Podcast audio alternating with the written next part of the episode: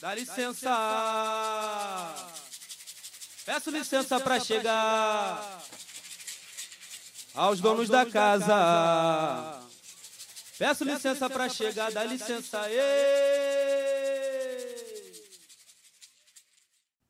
Onilé era a filha mais discreta de Olodumare. Toda vez que seu pai, o Deus Supremo, convocava seus irmãos orixás até o palácio, Onilé se escondia. Tanto era que pouca gente via o seu rosto, e alguns até nem se lembravam mais que ela existia. Certa vez, Olodumare convocou todos os seus filhos para uma grande reunião em seu palácio. Seria uma reunião muito importante e por isso ele pediu que fossem ricamente vestidos com tudo que eles mais amassem no mundo. Ele daria um grande comunicado e um grande presente a cada um de seus filhos. Todos se agitaram e pesquisaram o que havia de mais bonito para que eles se ornassem. Cada um foi segundo o que mais gostava no mundo. Oiá foi vestida de raios. Xangô se vestiu de fogo e lavas de vulcão. Ossan se vestiu com as ervas mais perfumadas e de longe se ouviu o farfalhar das folhas. Oxóssi se vestiu com peles de animais, enquanto algum preferiu o ferro, e dele se vestiu dos pés à cabeça. Iemanjá foi vestida de espumas do mar e no cabelo coral e pérolas. Oba se vestiu das pororocas do encontro de águas violentas.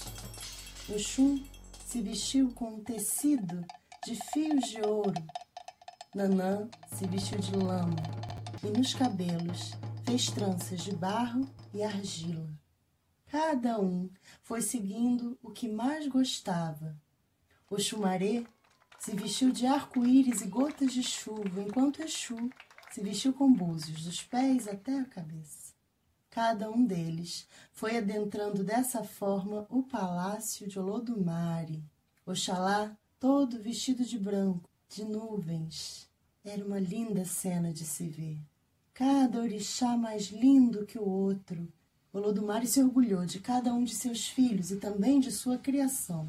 Mas Onilé foi a única que não quis se vestir. Foi a única que não quis se arrumar para aquela festa e nem participar dela. Onilé cavou um buraco no chão e se escondeu na terra. Gostava do silêncio. Onilé ficava confortável dentro da terra, onde sentia o pulsar da vida e o silêncio de existir plenamente. Ficou lá, enquanto lá em cima o banquete estava animadíssimo, som de tambores, danças, todos riam, conversavam, elogiavam aquelas roupas mais lindas. Estavam todos presentes. E ao final do grande banquete, o Lodumare pediu que fizessem silêncio. Ele daria então seu comunicado e todos se alegrariam muito. O Lodumare designou que cada um ficasse tomando conta do pedaço do mundo que escolheu para fazer suas roupas. A Nanã ele deu a lama e o barro que seria emprestado a Oxalá para criar a humanidade. O Xumaré ganhou o ciclo completo da água, ficando com o arco-íris e a chuva e todo o ciclo da vida que se faz através da água. A Xangô lhe deu o fogo e os trovões.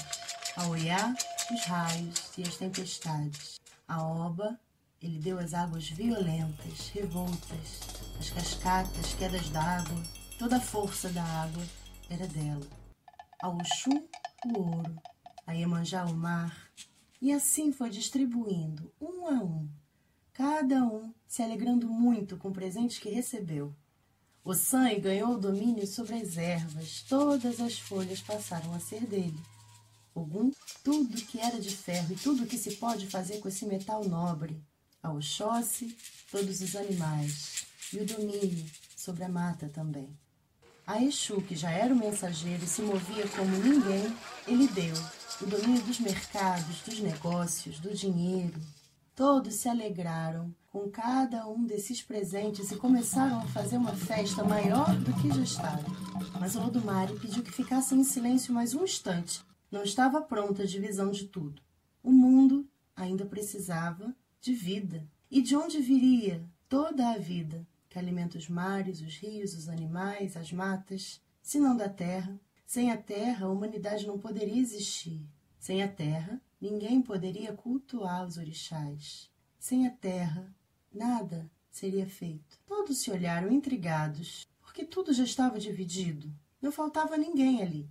Mas Olodumare se lembrou que Onilé estava lá embaixo da terra, quieta, discreta, silenciosa, vestida com os minérios mais importantes, vestida de terra, vestida de vida, onde a humanidade viveria durante todo o período em que respirassem e onde também morariam depois de fechar os olhos para todo sempre. Na terra também descansariam os mortos. Nada se faz sem o grande Ibá do universo, Onilé, a terra. Itã é memória que colhi da boca de minha avó, história bordada na pele das minhas muitas mães. É bússola que herdei dos meus mais velhos. A oralidade é uma técnica ancestral de permanência e esse podcast é uma forma de permanecer. Sua ajuda é muito importante para mantê-lo no ar. Seja assinante. Por R$ reais mensais, você recebe acesso a episódios exclusivos e a partir de R$ reais recebe também o e-book com histórias publicadas. Apoie Itan acessando apoia.se barra.